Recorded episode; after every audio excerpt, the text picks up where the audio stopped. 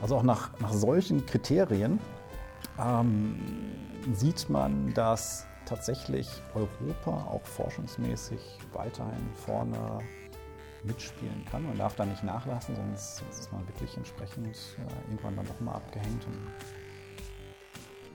Silicon Dortmund. Mit Stefan Michaelis und dem aktuellen Top-Thema Künstliche Intelligenz.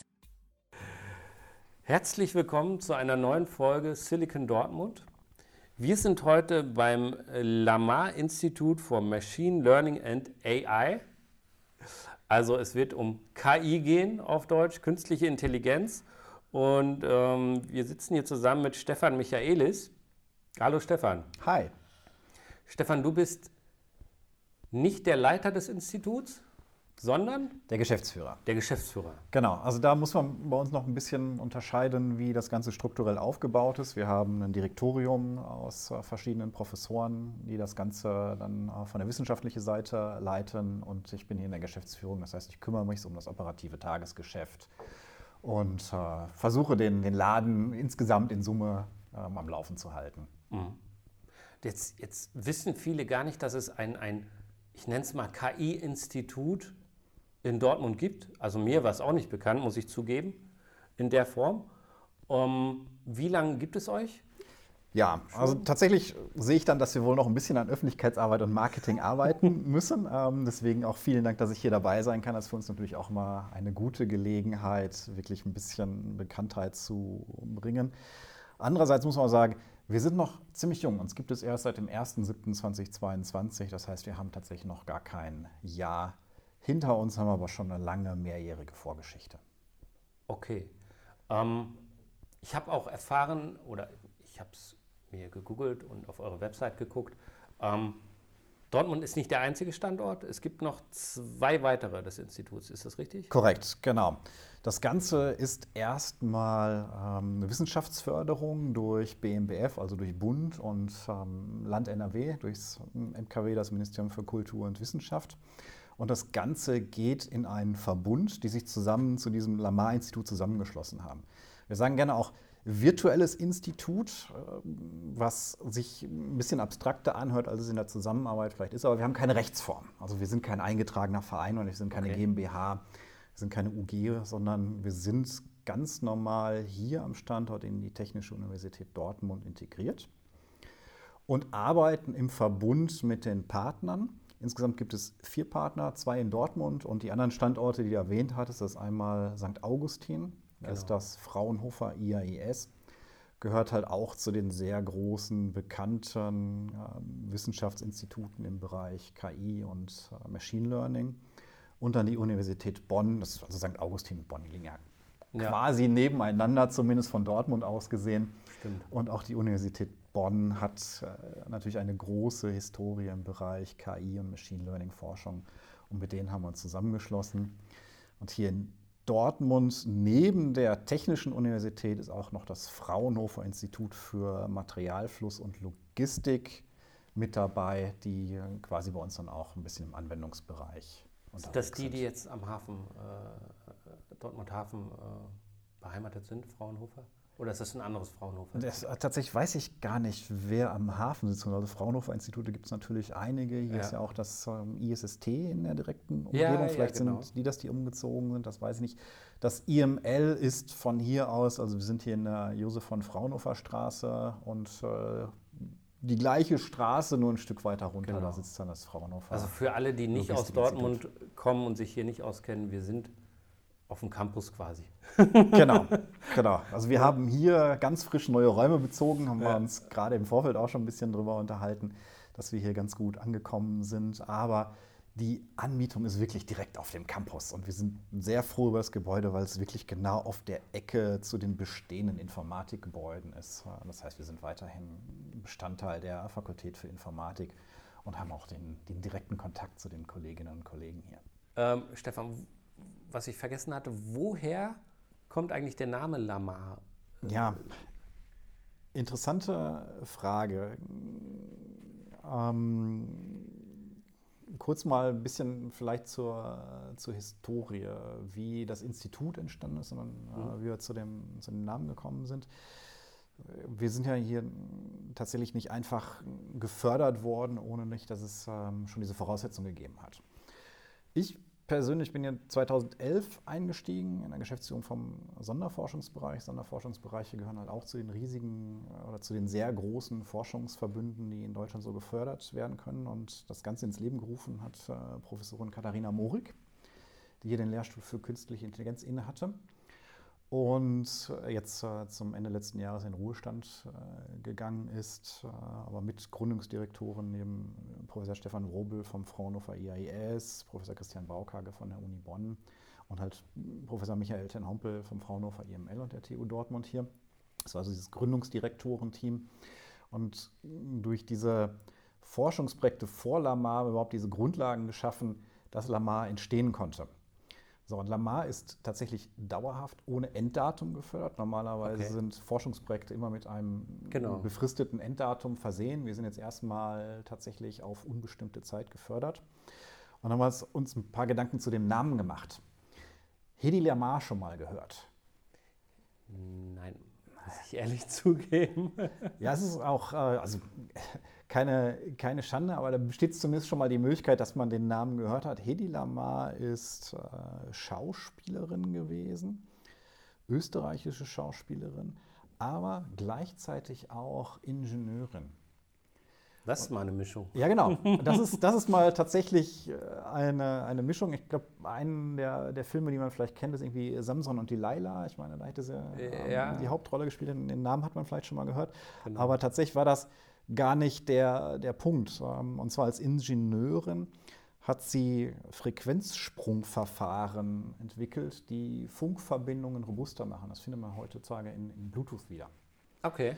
Und was wir machen wollten, ist auch ganz klar zu zeigen, dass es äh, auch Frauen in der IT, in der Digitalisierung gibt, die eine bedeutende Rolle hatten, weil das ist auch der Punkt, wo wir gesagt haben, hey, da ist die globale Wahrnehmung vielleicht noch nicht so da, wie sie sein sollte. Und Lamar-Institut war einfach ein Punkt, wo wir gesagt haben, hey, da möchten wir gerne noch ein Zeichen setzen. Ah. Und ich dachte, es wäre irgendwie was Internationales, dass, dass ihr irgendwie zu einem Verbund gehört und Lamar-Institut irgendwie äh, kommt aus Amerika oder was weiß ich nicht, der Name zumindest. Nein, es ist auch keine okay. Abkürzung. Und ja, stimmt, uns, das wäre es auch noch. Ja, also äh, tatsächlich die anderen deutschen Institute haben dann oft äh, Abkürzungen auch oder, oder, teilweise Abkürzungen. Und das wäre so das, das Natürliche. Das Vorgängerprojekt war ML2R, Kompetenzzentrum für maschinelles Lernen Rhein-Ruhr wegen der das ähm, Monaco ja, ja. Also das ist äh, das war halt die Jahre davor. Deswegen würde es mich freuen, wenn man das schon mal gehört hat, aber ein bisschen was richtig gemacht und Lamar ist daraus geworden. Und im Zuge haben wir uns dann nochmal ah. umbenannt und gesagt, hey, das Zeichen möchten wir gerne setzen an der Stelle. Sehr gut. Finde find, find ich ein sehr gutes Zeichen, weil ich, ich kenne tatsächlich auch inzwischen einige ähm, ähm, ähm, ähm weibliche Entscheider aus dem digitalen Bereich, ähm, die top sind und, und da hat sich einiges getan. Ähm. Es, also es werden mehr, es sind ja. noch nicht genug und äh, hier sitzen sich ja auch jetzt zwei Männer ja, gegenüber. Ne? Hm. Okay. Ja. Ähm, und Klasse. da müssen wir was tun und das hat also mini, mini Vorbildfunktion, wenn man das, wenn man das erklärt. Und äh, das war uns tatsächlich ganz wichtig an der Stelle. Ja, super. Klasse Geschichte. Jetzt stelle ich mir immer die Frage, ich, ich bin nicht so tief drin im Forschungsbereich, was für eine Aufgabe hat so ein Institut in der Gesellschaft? Also was ist die Daseinsberechtigung? Was macht ihr genau? Ja, das sind häufig und äh, bei uns im Besonderen so drei Grund, Grundpfeiler. Das heißt, es geht um Forschung, klar, Forschungsinstitut. Deswegen ist Forschung ist ähm, wirklich, wirklich eine wichtige Sache, dass wir auch international mithalten können, dass wir einen, einen wesentlichen Beitrag in die Community einbringen. Und Forschung an sich ist erstmal wertfrei. Das heißt, wir haben keine Ziele, die wir in dem Sinne erreichen müssen. Natürlich gibt es immer Evaluationskriterien im Forschungsbereich, wo dann auch entsprechend gemessen und bewertet wird, aber das ist unsere Hauptaufgabe. Und die zwei weiteren Pfeiler, wo man dann auch äh, ganz klar in den Einfluss auf die Gesellschaft kommt, ist halt Transfer und Bildung. wir sind Bestandteil der Universität. Universitäten mhm. bilden aus. Und eine der Aufgaben auch schon in der Vorgeschichte des Instituts war es wirklich, dafür zu sorgen, ja, wo kommen die KI-Köpfe für Deutschland her? Mhm. Und der Auftrag hier dann auch weiter auszubilden und mit dem Fokus auf Machine Learning, auf KI, ist halt auch ein wesentlicher Bestandteil, was dann üblicherweise über die Professuren, die an der Fakultät und im Institut vorhanden sind und geschaffen werden, dann auch erfolgt. Und Transfer als dritter äh, Punkt ist dann halt wirklich die gesamte Bandbreite, Transfer in die Gesellschaft, Aufklärung. Also auch das, was wir hier jetzt machen, ist in einem gewissen Maße eine Transferaktivität indem wir einfach hier sitzen, uns darüber austauschen, was, was machen wir, was, Mhm. was sollen wir überhaupt ein bisschen diese Bekanntheit bringen und auch wirklich klar zu machen, hey, in Dortmund gibt es so ein, ein Institut als einen der ähm, globalen Mitspieler im Bereich KI und Machine Learning, aber auch Transfer in die Industrie zurück. Das wollte ich gerade sagen. Also das heißt, wenn, wenn, wenn ich als Unter Industrieunternehmen sage, ich brauche mal ähm, Wissen, was kann ich bei meinen Fertigungsprozessen zum Beispiel optimieren durch KI, komme ich dann zu euch? Oder ist das ein Thema, wo ihr sagt, nee, wir bestimmen selbst, bei welchen Industrien das Sinn macht und dann veröffentlichen wir das? Ah, ja, schwieriges Thema. Also erstmal sind wir natürlich kein Consulting-Unternehmen. Das heißt, und wir möchten auch keine Konkurrenz und das ist auch nicht unser Auftrag, zum klassischen KI-Consulting wirklich in den Wettbewerb zu gehen.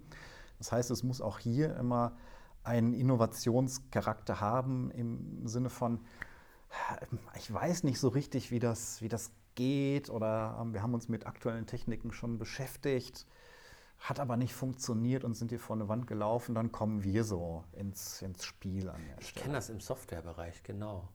Wir haben mal, ich war früher bei einem, bei einem Hersteller von Media Asset Management Datenbanken Ja.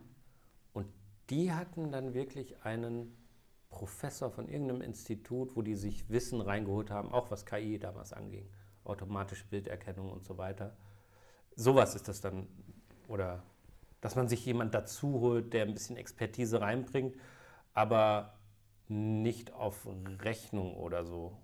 Mm, Ja, doch. Also tatsächlich dürfen wir nicht umsonst arbeiten, wenn es Okay. um den Transfer geht. Weil wir werden natürlich aus Steuergeldern bezahlt. Mhm. Das heißt, wir können kein Wissen einfach so herausgeben an der Stelle der direkten Zusammenarbeit. Also wenn jemand uns beauftragen würde, äh, hier evaluiert mal die Prozesse, dann ist das ganz klares Consulting. Das muss dann tatsächlich auch bezahlt werden an der Stelle.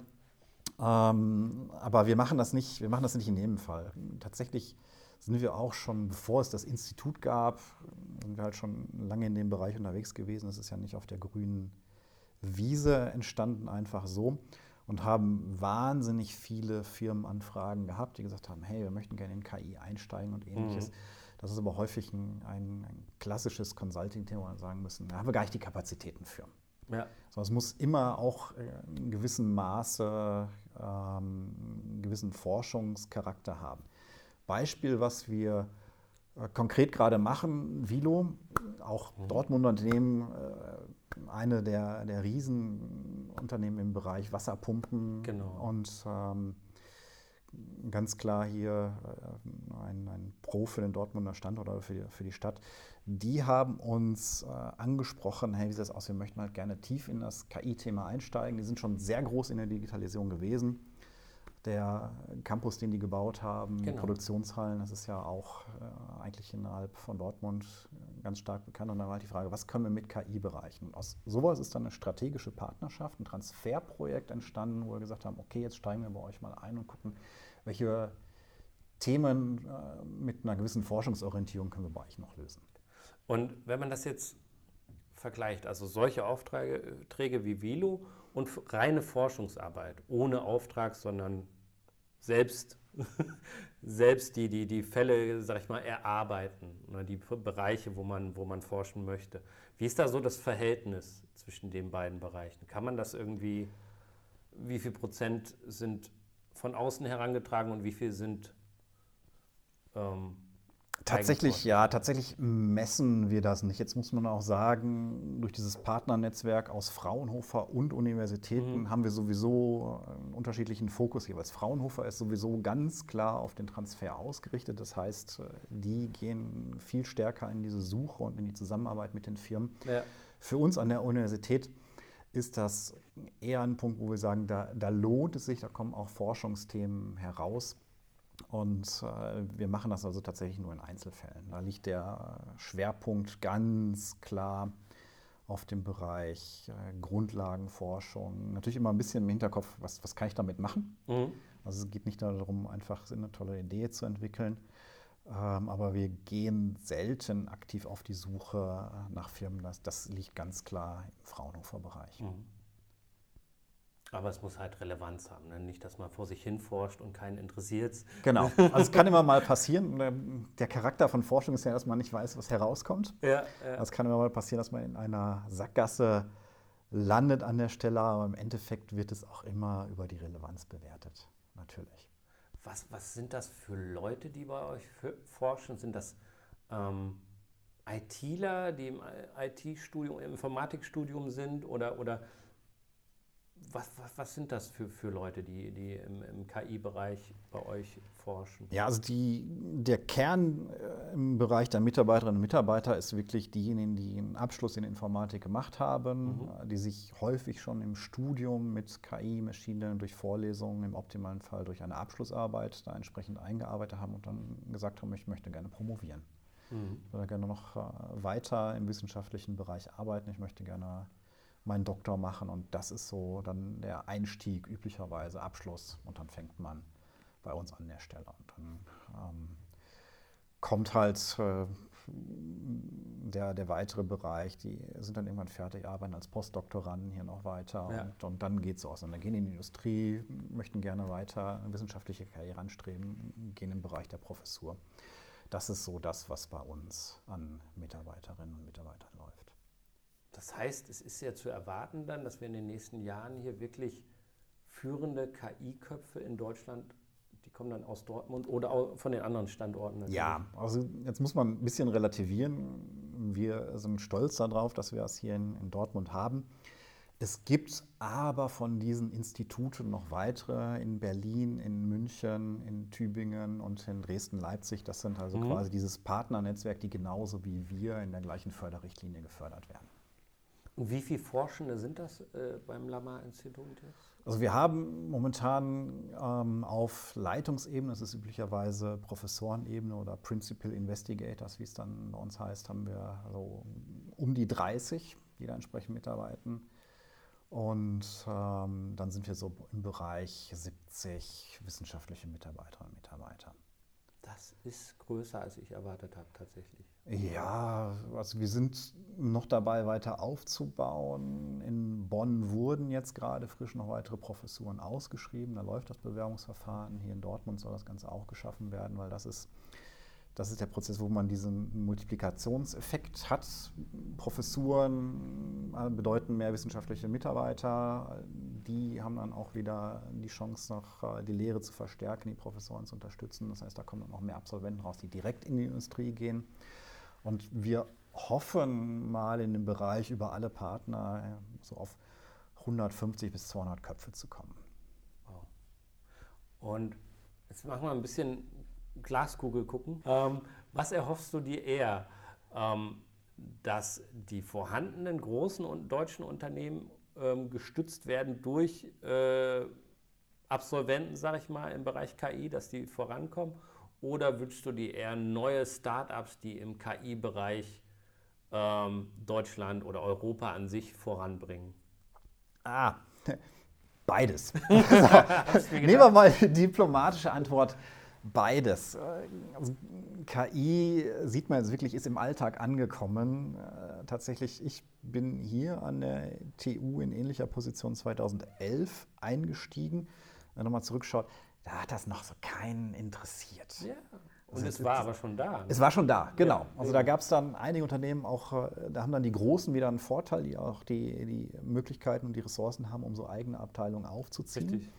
Inzwischen ist KI aber auch so zugänglich geworden, dass es also auch die Mittelständler betrifft. Und da kommen also auch viele der Anfragen her, die wir haben. Die können natürlich nicht in dem Umfang investieren wie, wie Großunternehmen, die haben aber auch andere, andere Ziele.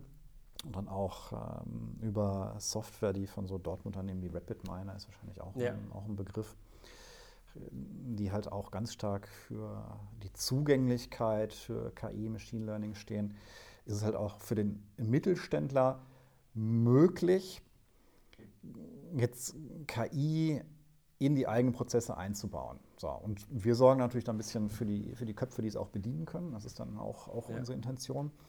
Und dann die Startups, da wird ja gerne mal gesagt, dass, dass die schnellen sind, da kommen die innovativen Ideen. Ja. Wahrscheinlich würden Großunternehmen sagen, ja, unsere KI-Abteilung, ja, den lasse ich freie Hand, die machen das, die machen das auch.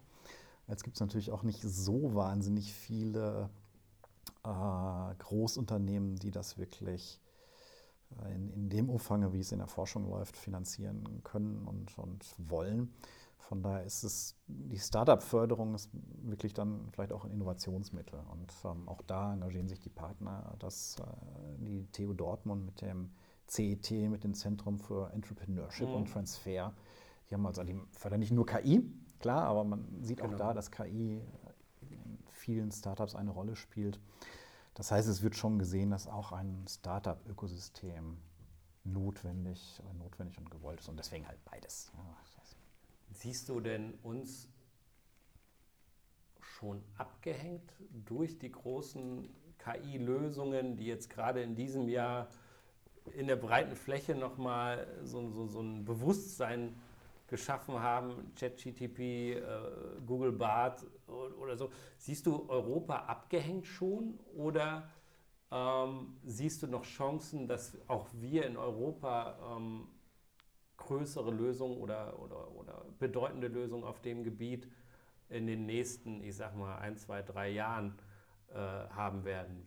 Wie siehst du das? Ja, lustige, lustige Frage. Sieht so aus, oder? Europa hängt völlig hinten dran. Das ist so die, die Wahrnehmung, hat, die man hat. Wie würdest du denn definieren, was abgehängt bedeutet? Das würde mich im Gegenzug mal interessieren. Ja. Also, wo, woran macht man fest, dass wir hinten dran sind oder Das dass wir gute vorne Frage. mit dabei Ja, sind? ja, das ist eine gute Frage, weil ich, ich sehe es differenzierter als, als die große Mehrheit in. Deutschland, weil man KI auch als Teil eines Produkts sehen kann. Ne, wir hatten gerade das Thema Media Asset Management Datenbanken. Da ist natürlich eine Teilkomponente KI drin. Das ist keine große KI-Lösung wie ChatGTP, sondern aber ein, ein Teil, der bedeutsam ist in einer vorhandenen Lösung. Und ich denke, da äh, kann, kann Europa schon mithalten. Aber wenn es dann um diese, ich sag mal, ich als Privatperson oder auch im, im Beruf frage eine KI nach einem gewissen Thema, was jeder machen kann, also unabhängig, ob ich jetzt eine Software kaufe, wo KI drin ist, sondern es ist frei verfügbar für alle. Ich glaube, da ist Europa nicht. Da sehe ich Europa nicht. In einzelnen KI-Lösungen, in irgendeinem Produkt, was man in der Industrie braucht, ja. Aber in, in diesen großen, weißt du, was ich meine? Ja, ja, also ich, ich glaube, da, da, da sind wir sogar ziemlich auf einer, auf einer Linie und das, das wirkt dann halt immer so. ChatGPT hat jetzt alles, alles umgewälzt. Das, das Ja. muss man wirklich sagen. Äh, Also einerseits ist es aber eine inkrementelle Änderung. Ich meine, davor gab es GPT-2, GPT-3 und dann kam halt ChatGPT mit, mit 3.5. Und da ist es nochmal richtig in das Bewusstsein der Öffentlichkeit gekommen. Also Ja. deswegen, deswegen sage ich, das ist, das ist nur inkrementell. Und andererseits ist es völlig revolutionär durch das, was ich damit machen kann und durch diese Zugänglichkeit. Und ähm, in dem Bereich forscht Europa auch mit. So, das ist erstmal tatsächlich der, der eine Punkt, dass alles, was wir an Beiträgen liefern, auch in der internationalen Community natürlich aufgenommen wird und in sowas dann auch entsprechend einfließt. Das ist dann wirklich Forschung, ist erstmal prinzipiell für alle da. Wo du aber auch wieder recht hast, das ist diese, diese Knallgeschichte. Ah, das ist das große Modell und äh, das, das sehe ich hier in Deutschland nicht und das, das bauen wir hier gar nicht. Es gibt aber auch Initiativen, die versuchen, das auf ähnliche Weise auch in Europa zugänglich zu machen. Mm, ChatGPT und auch GPT-4 ist relativ schlecht bis gar nicht öffentlich dokumentiert, was dahinter steckt, weil Mhm. auch, auch OpenAI gemerkt hat, und äh, die werden ja auch ganz stark durch Microsoft finanziert, die natürlich auch ein Interesse daran haben, dass es wirtschaftlich verwertet wird. Die haben halt auch gemerkt, ja, okay, das kann man nicht alles in die Community zurückspielen, aber trotzdem sieht man überall und auch in Europa Initiativen, Verbünde äh, aufkommen, sich zusammenschließen, die ja, nachbauen hört sich so kopiert an, die aber versuchen, die Konzepte aufzugreifen und, und weiterzuentwickeln. Und da gibt es also auch viele Modelle mit ähnlichen Kapazitäten, die verfügbar sind, die angepasst werden können, die das Ganze dann auch wieder erschließbar machen. Was, worüber man sich klar sein muss, um so ein Modell zu trainieren, von Grund auf äh, wahnsinnige Rechenleistung. Also könnten wir hier tatsächlich auch von den Kosten her nicht, nicht abbilden. Ja, irgendwie zum Start muss Microsoft ja eine Milliarde Dollar in OpenAI gesteckt haben. Ich sage jetzt, wer mir eine Milliarde gibt, dann baue ich das auch.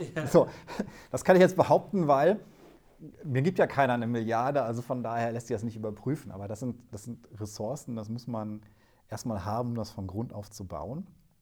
Aber auf der Basis und auf dem Wissen davon kann man das schrittweise weiterentwickeln. Und deswegen ist Europa gar nicht so abgehängt, wie es jetzt vielleicht erscheinen mag. Und wie du auch sagtest, KI ist ja nicht nur ChatGPT. Also die, die ganzen Lösungen, die man jetzt auch einbauen kann, die Firmen wie Vilo in, in, Produkte, aber auch in ihre Prozesse einbauen kann, das sind ja Optionen, die stehen auch allen, allen anderen Firmen offen und das Know-how ist da. Also da wird sich auch außerhalb von ChatGPT einiges tun. Und was ich auch ganz interessant fand vor ein paar Wochen, ist der Stanford AI Report erschienen. Das heißt, die geben jedes Jahr ähm, einen Report zum Stand von AI weltweit heraus, der sehr stark auf Zahlen fokussiert. Müssen wir mal schauen, was ist die Quelle, wo kommen die Zahlen her.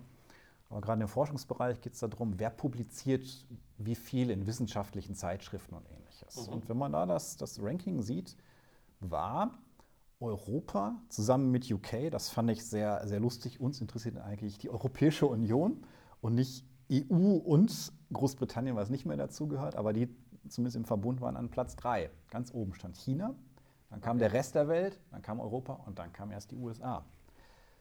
Also auch nach, nach solchen Kriterien ähm, sieht man, dass tatsächlich Europa auch forschungsmäßig weiterhin vorne mitspielen kann. Man darf da nicht nachlassen, sonst, sonst ist man wirklich entsprechend ja, irgendwann dann doch mal abgehängt. Und das freut uns natürlich, dass wir auch eine von solchen Initiativen aus, aus der öffentlichen Förderung durch Bund und Land sind, die es damit vorantreiben können.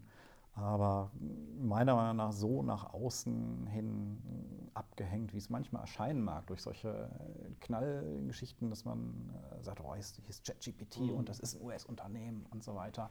Schon wieder eins. Genau, schon wieder eins. ja. Also ja, da steckt halt Microsoft dahinter, dann gibt es noch Meta, also Facebook, Amazon, Google. Tesla war mal dabei, ne? Ja, Tesla. Elon Musk war mal dabei, der ist ausgestiegen da was, ne? Äh, bei OpenAI. Ja, genau. Ja, genau. Ja, ja, genau. Ich meine, Tesla oder, oder Elon Musk ist, ist, natürlich auch eine Größe, die man immer wieder so ein bisschen im Auge behalten mhm. muss. Äh, Tesla mit den ganzen Ansätzen zum autonomen Fahren, äh, da steckt ja auch viel, viel AI dahinter. Ich hätte auch vermutet, dass aus der Richtung so die, die großen Sachen wären. Also ja. vor ein paar Jahren hätte ich noch gesagt, die bedrohtesten Berufe sind Taxifahrer, Lkw-Fahrer und ähnliches. Und äh, ich habe immer noch die Hoffnung, dass wenn ich in Rente gehe, ich nicht mehr selber fahren muss.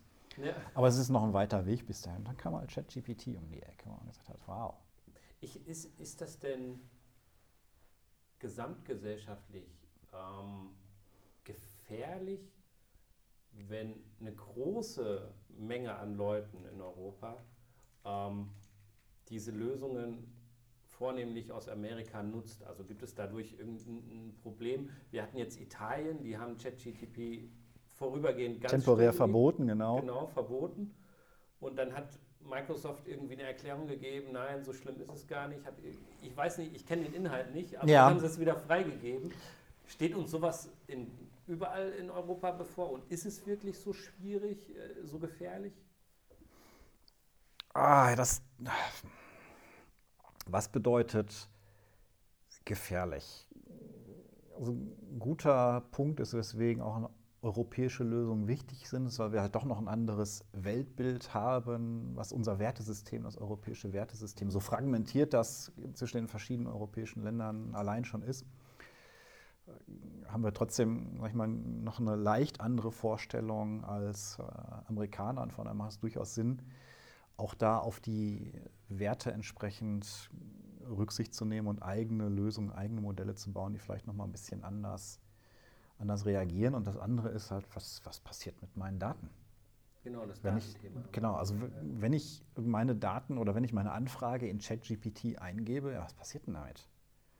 Und es ist kein Geheimnis, dass die zum Training benutzt werden. Genau, damit das immer besser wird. damit es immer besser wird. Und das waren so ja, auch, auch im Forschungsumfeld, was man gehört hat, von allen, die es begeistert ausprobiert haben. Oh, gestern ging das noch nicht, wurde falsch beantwortet, heute ging es aber auf einmal. Also das ist wahnsinnig viel, was da an Geschwindigkeit im, im Training gelaufen ist. Da muss man auch klar sein, was ich da eingebe, gehört erstmal dem. Ja. So, und das, das kann man wollen oder nicht.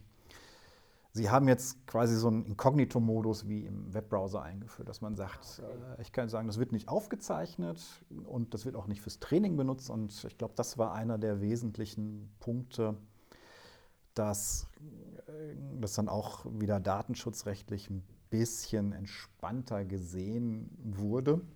Dass gesagt wurde, okay, ja, ich kann dafür sorgen, dass meine Daten nicht in dem Modell später landen. Was auch nicht ganz klar ist, was passiert mit den Daten. Die stecken da drin, kriege ich die wieder raus? Es gibt gerade bei so äh, generativen Bildmodellen, die ja vor ChatGPT, ich habe gesagt, manchmal so ein bisschen unter dem Radar geflogen Mhm. Ja, ja, das sind. hat Ne? man man, so das hat man so hinge, ja, auch, auch Geht halt, toll. Und dann hat man sich noch, genau, hat man sich über die sechs Finger an der Hand amüsiert, weil Hände gingen nicht. Und Ich dann glaube, diese Gesichtsälter-Machen-App, die war ja, gab es ja auch und die kam aus Russland. Das war ja dann noch eine Stufe schwieriger äh, als USA. Ne? Da, äh, vom, vom vom- Datenschutz, wo gehen meine Daten Ja, hin? ja, genau. ja, genau. Das, das ist tatsächlich so eine Sache. Und da gibt es aber Beispiele, wie man aus diesen Modellen wieder Originalbilder relativ genau rekonstruieren kann. Und das Risiko besteht natürlich bei Sprachmodellen auch, dass man da wirklich dann die persönlichen Daten, die ins Training eingeflossen sind, doch noch irgendwie wieder herausbekommen kann. Ich glaube, Samsung hat jetzt letztens den Einsatz von ChatGPT im Unternehmenskontext verboten. Genau, das habe ich von vielen DAX-Konzernen schon gehört. Ja, Dass also sie sagen, nee, äh, ne, glaube ich sofort. Das Geht gar nicht. Genau, geht Ja. gar nicht. Also das mag jetzt erstmal so eine Ad-Hoc-Aktion sein.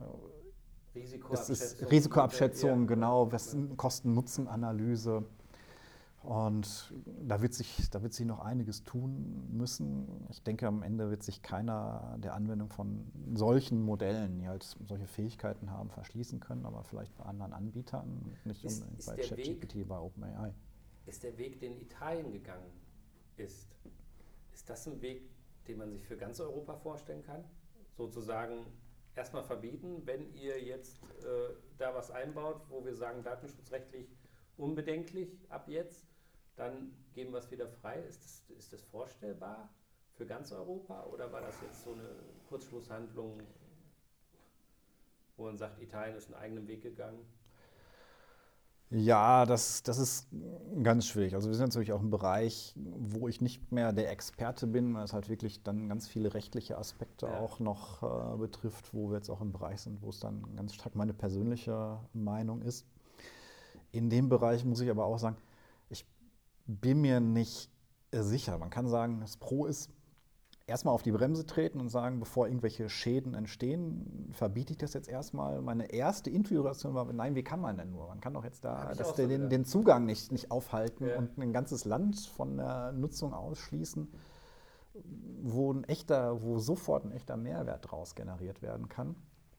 Und ähm, in, innerhalb von Europas scheint es aber so zu sein, dass sich die Datenschutzbehörden in den anderen europäischen Ländern auch ganz stark daran orientieren und anschauen, warum hat Italien das gemacht, was, was war der Grund und dann daran angelehnt auch äh, gegebenenfalls ihre eigenen Entscheidungen treffen. Ich schwanke mal so ein bisschen zwischen, ja, wir müssen da aufpassen, klar, also ich muss wissen, was mit meinen Daten passiert, äh, aber sofort komplett auf die Bremse treten ist vielleicht auch nicht der richtige Weg.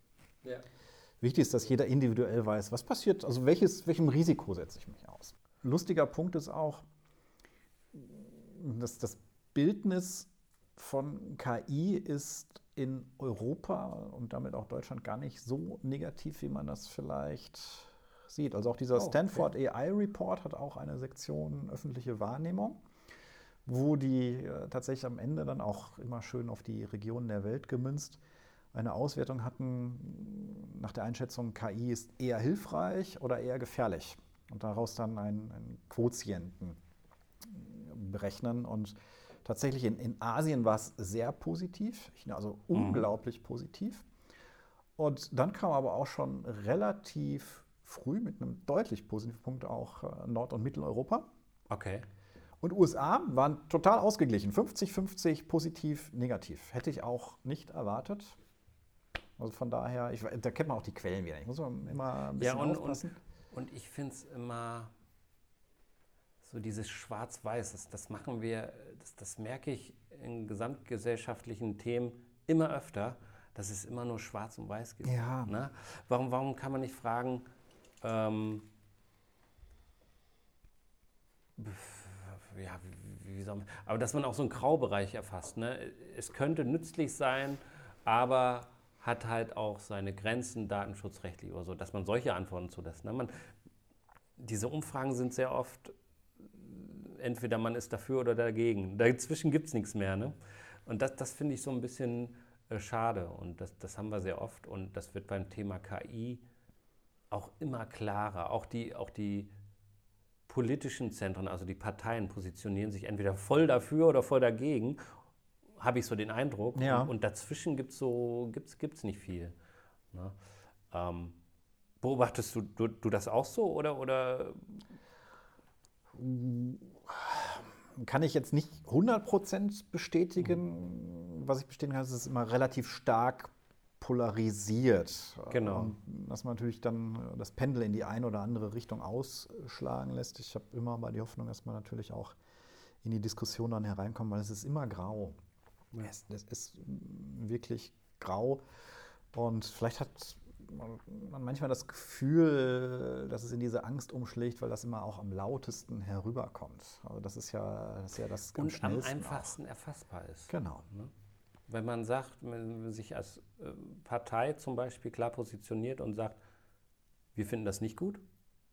Oder wenn man als Partei sagt, in dem Aspekt finden wir es gut, da nicht so, da kann man es nutzen, da nicht, dann, dann also habe ich so die, die, die ähm, Befürchtung, dass, dass die Parteien dann denken, dann versteht das keiner mehr, wenn man so differenziert auf solche Fragen antwortet. Ne? Ja, also tatsächlich achte ich persönlich gar nicht so sehr darauf, wie stark sich die, die Parteien positionieren und wie, wie differenziert die das äh, machen, sondern mir geht es eher dann so um das, was in, im öffentlichen Bild oder was man so mitbekommt, wie das öffentliche Bild ist an der Stelle. Es kann sein, dass eine klare Aussage oder eine klare Positionierung natürlich einfacher zu, oder ist definitiv einfacher zu verstehen, klar, keine Frage. Davon aber nicht ausschließlich, ausschließlich machen. Was mir beim Thema KI, ähm, damit ist es die letzte politische Frage, ne, so nur zu, zum Abschluss, ähm, aufgefallen ist, ist, dass Teilnehmer an dieser Forschung, beispielsweise ein führender Forscher bei Google, ähm, der jetzt da ausgestiegen ist, auf einmal auf die Gefahren von KI hinweist. Das habe ich so in der Form äh, bei anderen technischen Errungenschaften nie so wahrgenommen. Auch bei ähm, OpenAI, ähm, Elon Musk hat auch seinerzeit, als er da ausgestiegen ist, soweit ich es gesehen hatte, auch davor gewarnt und hat gesagt, das ist eine Riesenbüchse der Pandora. Ist dir das auch so aufgefallen, dass gerade Leute, die auch aus dem Segment kommen, die wirklich das technische Hintergrundwissen haben, auch warnen?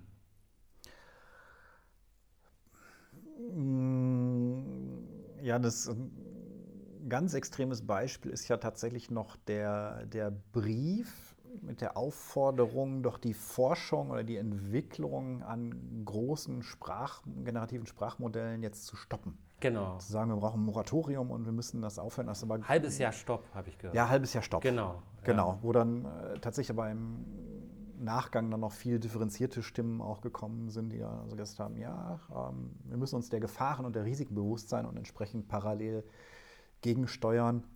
Und das ist eigentlich auch der, der Ansatz, den ich eher äh, vertreten würde an der Stelle. Ich hätte jetzt auch gesagt, diese Stimmen, die jetzt der Öffentlichkeit kommen, das ist dann, das sind Einzelfälle, also das ist natürlich auch sehr, sehr klar kommunizierbar. Und das kann man auch wunderbar aufgreifen. Das ist jetzt jemand, und, äh, der sagt, oh, so habe ich mir das aber nicht vorgestellt. Und das sind jetzt die Gefahren hier an der Stelle. Das ist vielleicht ganz gut, um auf Gefahren hinzuweisen, aber das ist mir dann schon wieder zu schwarz-weiß persönlich. Mhm. Und ähm, jetzt müsste man wahrscheinlich da auch wieder stärker reingehen und zu schauen, was, was wird denn wirklich gesagt, was sind denn wirklich jetzt die Argumente. So tief habe ich mich damit jetzt auch nicht beschäftigt, sagen könnte, war das wirklich so schwarz-weiß, wie man es dann manchmal auch. Ja, haben die Medien nur einen Teil der Aussagen genau. aufgenommen. Also das, das ja, Risiko ja, ja. besteht, ohne dass ich mir jetzt quasi die Primärquellen angesehen habe, wäre ich da erstmal ein bisschen vorsichtig. Also es ist gut, auf die Risiken hinzuweisen. Das muss man machen. Da muss man auch Gegenmaßnahmen entwickeln. Das ist auch wieder ein Punkt, wo Europa dann vielleicht wieder ganz stark punkten kann. Da habe ich gleich noch eine Frage, aber die allerletzte Weltbild. dann, Ja. bevor es ins Blitzquiz geht. Ja, wir haben ja Zeit. Genau. Ähm, siehst du im KI-Bereich in der Zukunft auch so ein Wettrennen, Wettrennen wie im Cyber Security, dass auf der einen Seite die, die Bösen sind, die damit versuchen, Schindluder zu treiben, äh, und auf der anderen Seite KIs entwickelt werden, die genau diese Schindluder, diese äh, Ergebnisse entdecken durch KI. Gibt es, siehst du so ein Wettrennen? Ah, auch sehr spannendes Thema. Cyber Security ist natürlich ein, ein wunderbares Beispiel von diesem Katz-und-Maus-Spiel, was da Genau. immer, immer gebracht wird. Ob es ganz identisch wird, würde ich jetzt nicht sagen. Aber man muss natürlich was gegen die Risiken machen. Man muss schauen, wie man ähm, Fake News, wie man ähnliches, also wie man solche rein künstlichen Sachen auch, auch ein, ja, eindämmen ist schwierig. Die, die Katze ist aus dem Sack, also man kann das nicht mehr zurücknehmen. Nee, KI nee. ist jetzt draußen Ja. In, in dem Sinne. Und ich weiß nicht, ob man dieses Katz-und-Maus-Spiel auf Dauer gewinnen kann, also ob da der, der Unterschied liegt.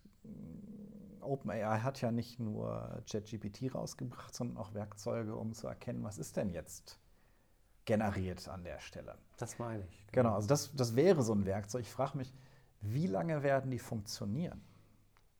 Also ja, die müssen genauso, das ist das Katz-und-Maus-Spiel, was ich meine, die müssen genauso weiterentwickelt werden. wie Ja, aber ich weiß, nicht, ich weiß nicht, ob sie auf Dauer funktionieren werden. Cybersecurity ist ja ein Kampf gegen äh, Sicherheitslücken, Sicherheitslücken schließen. Das ist einmal immer dieser, ähm, dieser direkte Wettbewerb. Dann ist es auch Methodiken zu entwickeln, Programmiersprachen, die robuster sind gegenüber Sicherheitslücken, dass halt direkt weniger aufsteht. Das ist so der Katalog, wo man sagt, da baue ich jetzt eine Wand auf, da kommt hoffentlich irgendwann keiner mehr durch.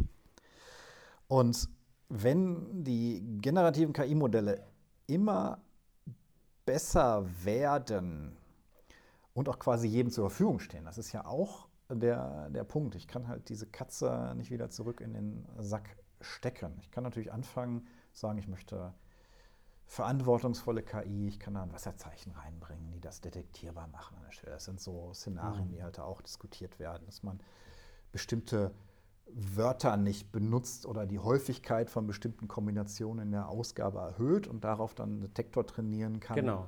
der es dann wieder bringt. Aber wenn ich jemanden habe, der, der weiß, dass es diese Maßnahmen gibt, der baut dann halt die KI, die wirklich sich um sowas gar nicht kümmert. Und wenn die dann ganz nah an dem Dialog ist, den wir führen können als Menschen, dann weiß ich nicht, ob man an der Stelle mit technischen Gegenmaßnahmen nicht komplett verloren hat. Und dann könnte es sein, dass es an der Stelle aufhört und wir andere Maßnahmen brauchen. Das Ob man so. die Chance hat, das überhaupt zu entdecken. Genau, ob man irgendwann wirklich noch die Chance hat, das zu, das zu entdecken.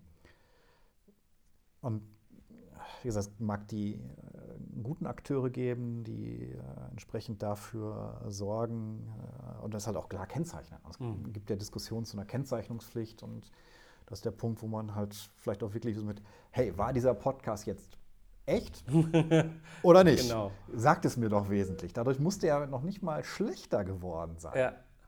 Ja, Aber ich möchte es vielleicht wenigstens wissen. genau. genau. So, diese, diese Kennzeichnungspflicht. Ne? Ähm, Ich habe sogar überlegt, aber das ist dann etwas für die äh, digitale Woche, so in Richtung TÜV zu gehen, wenn ihr was mit KI macht und ihr veröffentlicht das in Europa, egal ob ihr jetzt aus dem Ausland kommt oder nicht, und das soll hier funktionieren, dann habt ihr eine TÜV-Prüfung und dann wollen wir das, das, das, ein Kriterienkatalog. Ne? Das wollen wir alles wissen. Und wenn, das, wenn eure Lösung unseren Kriterien entspricht, dann seid ihr in Europa zugelassen. Wenn nicht, bitte nachliefern und dann lassen wir euch zu. So in die Richtung zu gehen. Ne? Also das sind Sachen, wo Punkte, wo auch unsere Forschung hingeht, wo auch äh, partnerübergreifend ganz starke Aktionen laufen in Richtung Zertifizierung. Also TÜV ist immer ein gutes Beispiel, weil das, weil das jeder versteht und jeder kennt. Da ist dann trotzdem der Punkt, wie kann ich das eindämmen? So, also wenn eine Firma ein KI-Produkt auf den Markt bringt, kann es irgendwann zu dem Punkt kommen, dass man sagt, das muss regulatorisch sein. Und dann brauche ich eine Abnahme und ein TÜV-Siegel für. So, und dann Genau. darfst du das Produkt rausbringen. Das ist aber dann eine deutsche, eine europäische Firma, die sagt, so, ich möchte damit jetzt Geld verdienen. Aber der, der böswillige Aktor, der auf sozialen Der Medien, der, das, verfügbar, das, so, das, also bei einem Social Media Post, wenn er wirklich gut gemacht ist, ab wann kann man es nicht mehr erkennen? Ja. Und äh, heutzutage ist doch ganz viel, ganz viel mit, mit Stockfotos gearbeitet. So, das, äh, das, das weiß jeder. Ja. Ähm, oder man ist an dem Punkt, wo man sagt, hm, ist das jetzt noch ein echter Mitarbeiter von dem Unternehmen oder haben die das nur aus einer Datenbank geklaut? Das gleiche wird man sich fragen, ist das jetzt ein KI-Bild oder ist es das nicht? Und wenn jemand das nicht kennzeichnet, welche Handhabe habe ich dann an der Stelle? Ich weiß es ja nicht. Genau. Ich, ich Also, weiß es ja nicht. genau, weil ich's nicht mehr vergehen- detektieren kann. Ja. Also OpenAI bietet solche Tools ja auch an, damit sie nicht von ihnen selbst erzeugte Daten wieder fürs Training benutzen. Mhm. Also es wird ja immer weiter gehen, äh, Anhand immer mehr Datenmengen Daten. und sowas, anhand unserer aller Daten. Tatsächlich gibt es erste Schätzungen, dass in ein paar Jahren äh, die Daten, die im Internet verfügbar sind, gar nicht mehr ausreichen, um die Modelle zu trainieren. Mhm. Und die möchten natürlich nicht, dass ChatGPT auf ChatGPT trainiert wird. So, also da macht es dann Sinn, das zu detektieren. Das ist so dann der Hintergrund und man kann es noch verkaufen als, ähm, ihr habt eine Lösung, KI zu detektieren. Aber ob das immer gehen wird oder nicht, das weiß ich nicht. Also das ist wirklich der, der Schwarzfall des extrem Böswilligen, der sich um sowas gar nicht kümmert und wie man da was gegen, kann, gegen tun kann. Schwierig. Aber für den verantwortungsvollen Einsatz von KI in Unternehmen, ja. Also da werden Maßnahmenkataloge entwickelt für vertrauenswürdige, für erklärbare KI. Es gibt halt hochregulierte Industrienszenarien im Medizinbereich, im Finanzsektor. Medizin halt, genau. ja. Also da, da muss es erklärbar sein, wie ist dieses Modell, Ja. wie ist dieses Ergebnis zustande gekommen. ja. Und Genau. Das muss man der BaFin erklären können. Ja, So, richtig. also, warum ist der Algorithmus da angesprungen? Warum wurde der Vertrag, warum wurde diese Transaktion abgelehnt? Ja, nein. Genau. Und das, das muss erklärbar sein. Dafür, da gibt es schon einiges, da ist aber auch noch jede Menge Bedarf. Und das sind dann die, die guten Punkte vor KI, wo man sagt, okay, da, da kann man der KI auch vertrauen. Aber wie es mit wirklich böswilligen Einsätzen aussieht, das, das muss man sehen. Und hier kommt das Blitzquiz. So, wir sind beim Blitzquiz und Ja. ähm, ich stelle dir jetzt fünf Fragen, entweder oder Fragen. Du musst aber nicht eindeutig sein in deiner Antwort. Ne? Aber schon eine kurze, prägnante Antwort. Alles klar. Ähm, wir bleiben erstmal im Fachbereich. Die erste Frage lautet: Wer hat die Nase vorn? ChatGPT oder Google Bart? Das scheint momentan ChatGPT bzw. der Nachfolger GPT-4 zu sein. Ja. Okay. Ähm, Themenwechsel: Dortmund, Hafenquartier oder Phoenixsee? Was wird das wichtigere digitale Zentrum? Oder ist? Nee, wird. Hafen ist ja noch nicht viel. genau, ich wollte gerade sagen, vielleicht der Hafen. ja? Vielleicht, ja, wird vielleicht. Also Phoenix hat einen guten Vorsprung. Ja. Vielleicht der Hafen.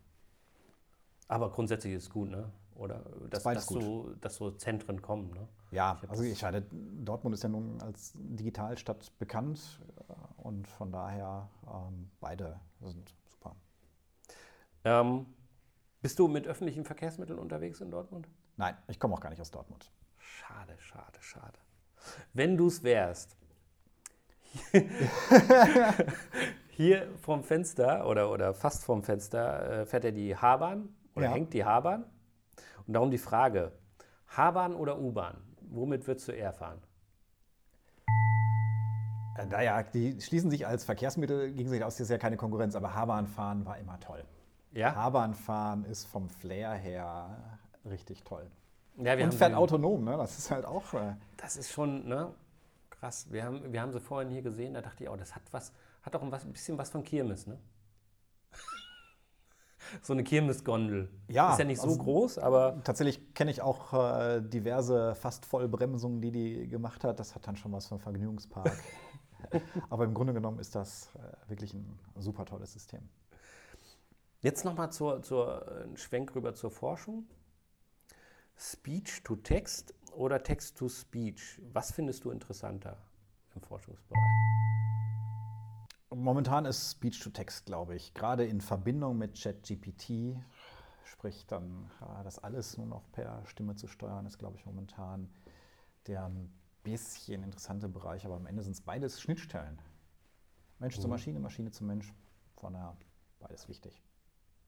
Ich glaube auch dieses Text to äh, Speech to Text, das haben viele nicht auf dem Schirm.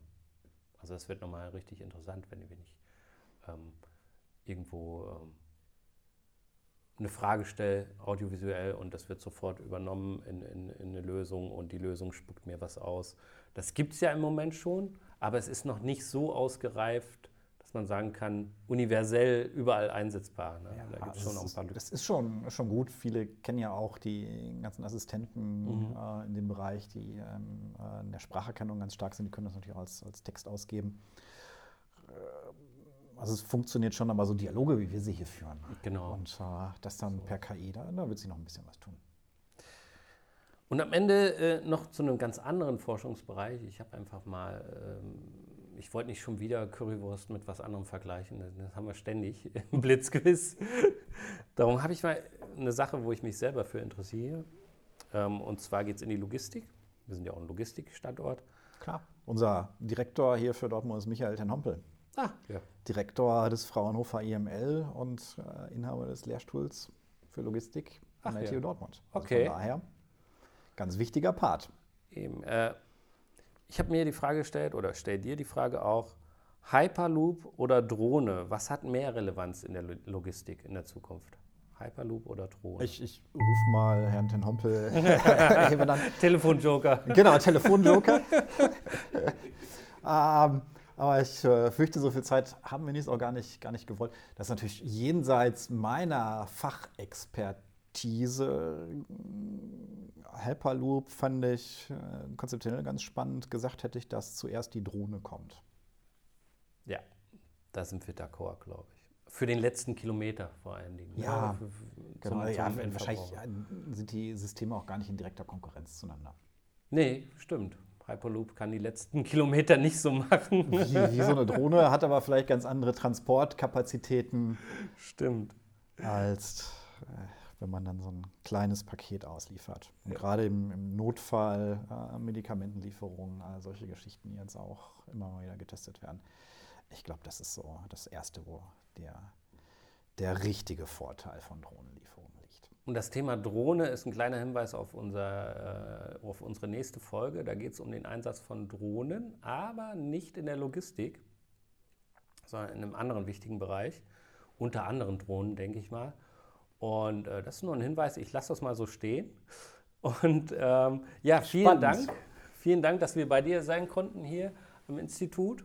Und ähm, ich freue mich auch, dass, dass jemand vom Institut, sei es du oder jemand anders, äh, bei unserer Diskussion während der digitalen Woche dabei sind. Da bin ich sehr, sehr gespannt und ich bin auch gespannt, ob wir das im Zeitrahmen überhaupt über die Runden kriegen. Wahrscheinlich wird Georg irgendwann dann sagen, stopp, so wie heute. Vielen Dank. Gern geschehen. Und viel Erfolg weiterhin mit der Forschung. Wir werden das natürlich weiter ähm, ähm, beobachten. Das und, hoffe ich. Ähm, ich bin sehr gespannt, was da so alles äh, äh, noch ähm, passieren wird. Bis dahin. Und schönen Abend. Genau. Wünsche ich auch. Dankeschön. Ciao.